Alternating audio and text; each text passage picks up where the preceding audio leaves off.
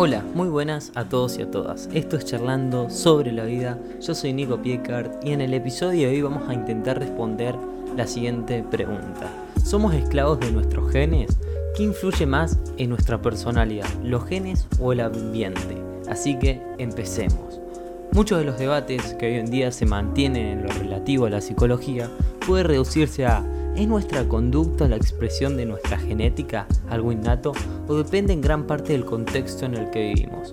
Esta pregunta ha sido respondida, analizada y matizada, no solo desde distintas corrientes teóricas pertenecientes a la ciencia, sino incluso desde ciertas posturas políticas, económicas y filosóficas.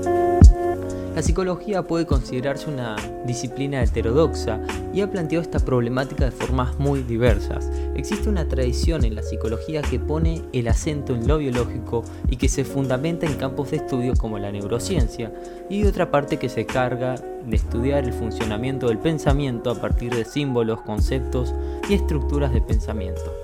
Sin embargo, hay un enfoque relativamente nuevo que incide en la importancia de buscar los antecedentes evolutivos de la especie humana para entender su comportamiento. Se trata de la psicología evolucionista.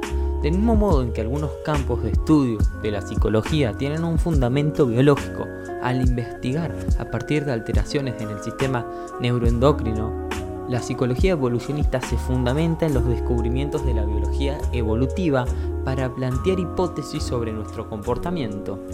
Es decir, se basa también en sustrato biológico, pero no entendido como algo estático, sino en constante desarrollo según transformaciones que se dan en la evolución de las especies, a partir de los descubrimientos que se han hecho acerca de nuestros antepasados y en el contexto en el que vivieron, pueden plantearse hipótesis que explican, al menos en parte, nuestra conducta.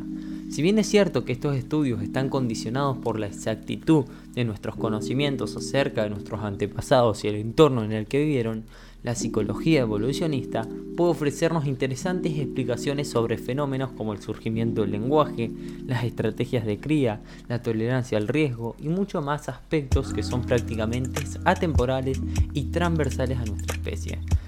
De modo que pues se apela a lo universal en el ser humano, ya que para fundamentarse puede tener procedentes evolutivos y hay que investigar sobre el modo de vida de nuestros ancestros comunes.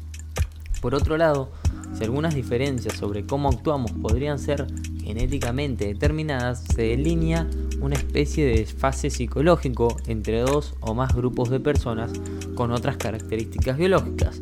Esto último ha hecho que la psicología evolucionista genere una cierta polémica en algunos círculos.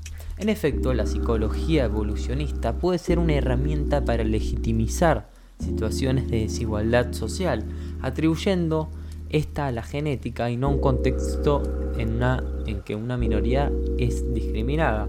Una explicación sobre los diferentes modos de vida entre dos nacionalidades basándose en los orígenes ancestrales puede muy bien responder a los intereses del darwinismo social o a la, a la denominación del hombre blanco sobre todos los demás, o sea, una dominación.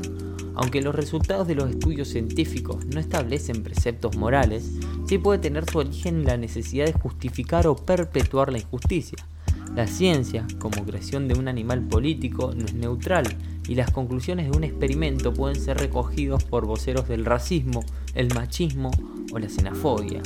También hay un enfrentamiento entre los impulsores de este enfoque de la psicología y parte del movimiento feminista internacional, en especial los círculos relacionados con la teoría de queer.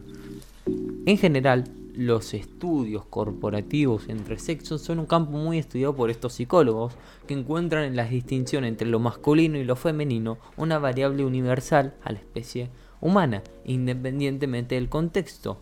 Al incidir en las diferencias entre los dos sexos, las diferencias en el modo de vida que hoy se dan entre hombres y mujeres quedan justificadas hasta cierto punto. Por ejemplo, han sido especialmente polémicos los estudios en los que se muestra una tendencia en el sexo femenino a buscar pareja en alguien de mayor estatus o capaz de proveer más recursos.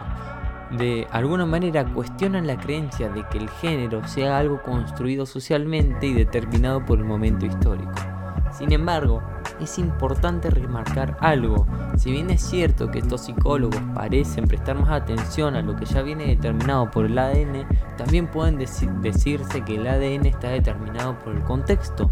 Tanto nuestros actos como el contexto en el que nos desarrollamos condicionan notablemente qué genes se manifiestan en el momento que lo hacen, e incluso si nuestros genes van a ser transmitidos o no. La misma esencia de la evolución de las especies explicada por Darwin es, Darwin es la interacción entre lo genético y lo cambiante, el mundo en el que vivimos, las experiencias a las que nos exponemos. La psicología evolucionista no trata sobre lo que estamos programados para ser, sino que ofrece una explicación sobre nuestro potencial. Hasta acá el podcast de hoy, espero que te haya gustado, nos vemos en el próximo, chao.